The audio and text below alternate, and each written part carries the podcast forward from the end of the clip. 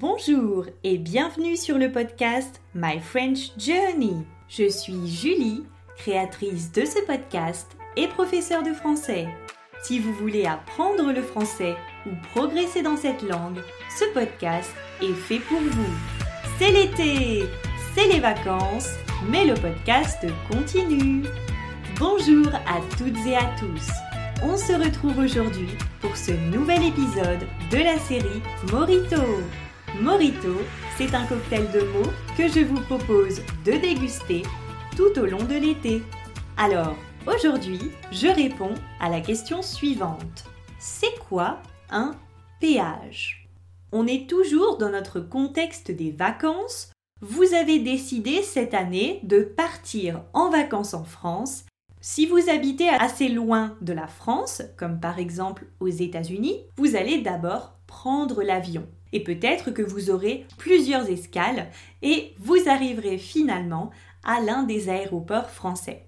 Vous allez ensuite probablement louer une voiture, c'est-à-dire que vous allez payer une société pour avoir accès à une voiture que vous rendrez à cette société après quelques jours ou quelques semaines. Si vous en avez la possibilité, je pense que louer une voiture, c'est la meilleure solution, surtout si vous voulez découvrir plusieurs endroits.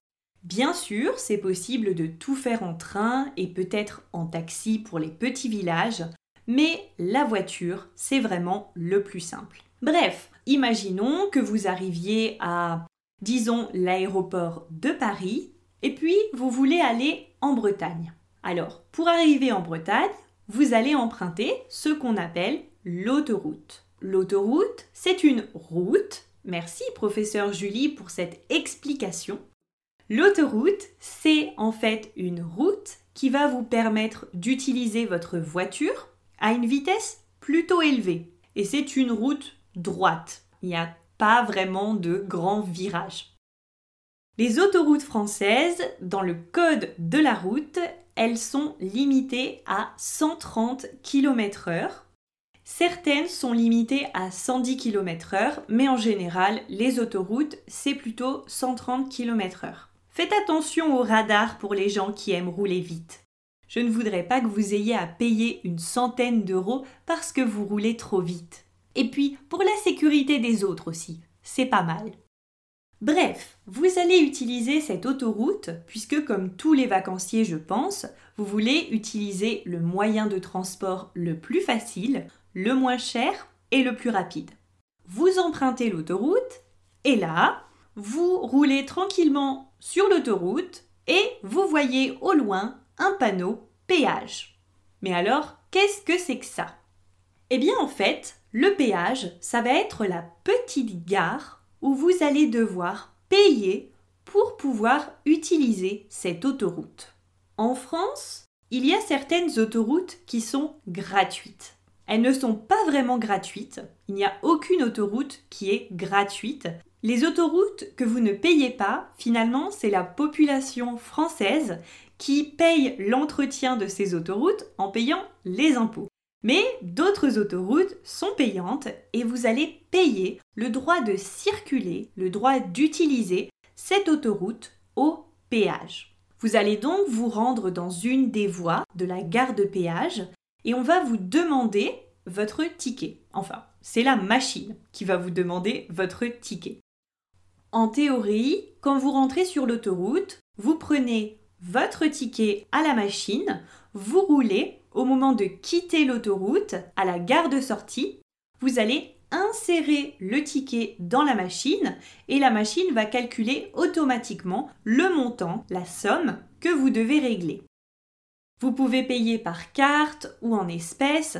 J'ai l'impression de faire la pub pour les autoroutes, mais non, pas du tout, il n'y a aucun sponsor ici. Alors, si vous avez déjà emprunté les autoroutes françaises et probablement les péages, vous avez déjà peut-être remarqué que certaines voies de péage sont signalisées par la lettre T de couleur orange. Alors, qu'est-ce que sont ces voies avec la lettre T? En fait, ces voies, elles sont réservées aux personnes qui possèdent le système de télépéage. En France, le système de télépéage, il s'appelle Liberté.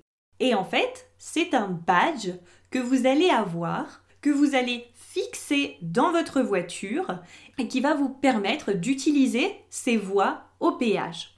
Moi, je vous recommande l'utilisation de ce badge si vous utilisez beaucoup l'autoroute. Grâce à ce badge, vous n'avez pas besoin d'ouvrir votre fenêtre, d'utiliser un ticket, de sortir la carte bancaire ou payer en espèces, puisque le badge va automatiquement enregistrer vos trajets. Et en fait, c'est un système où vous allez payer à la fin de chaque mois les péages que vous avez empruntés. Voilà.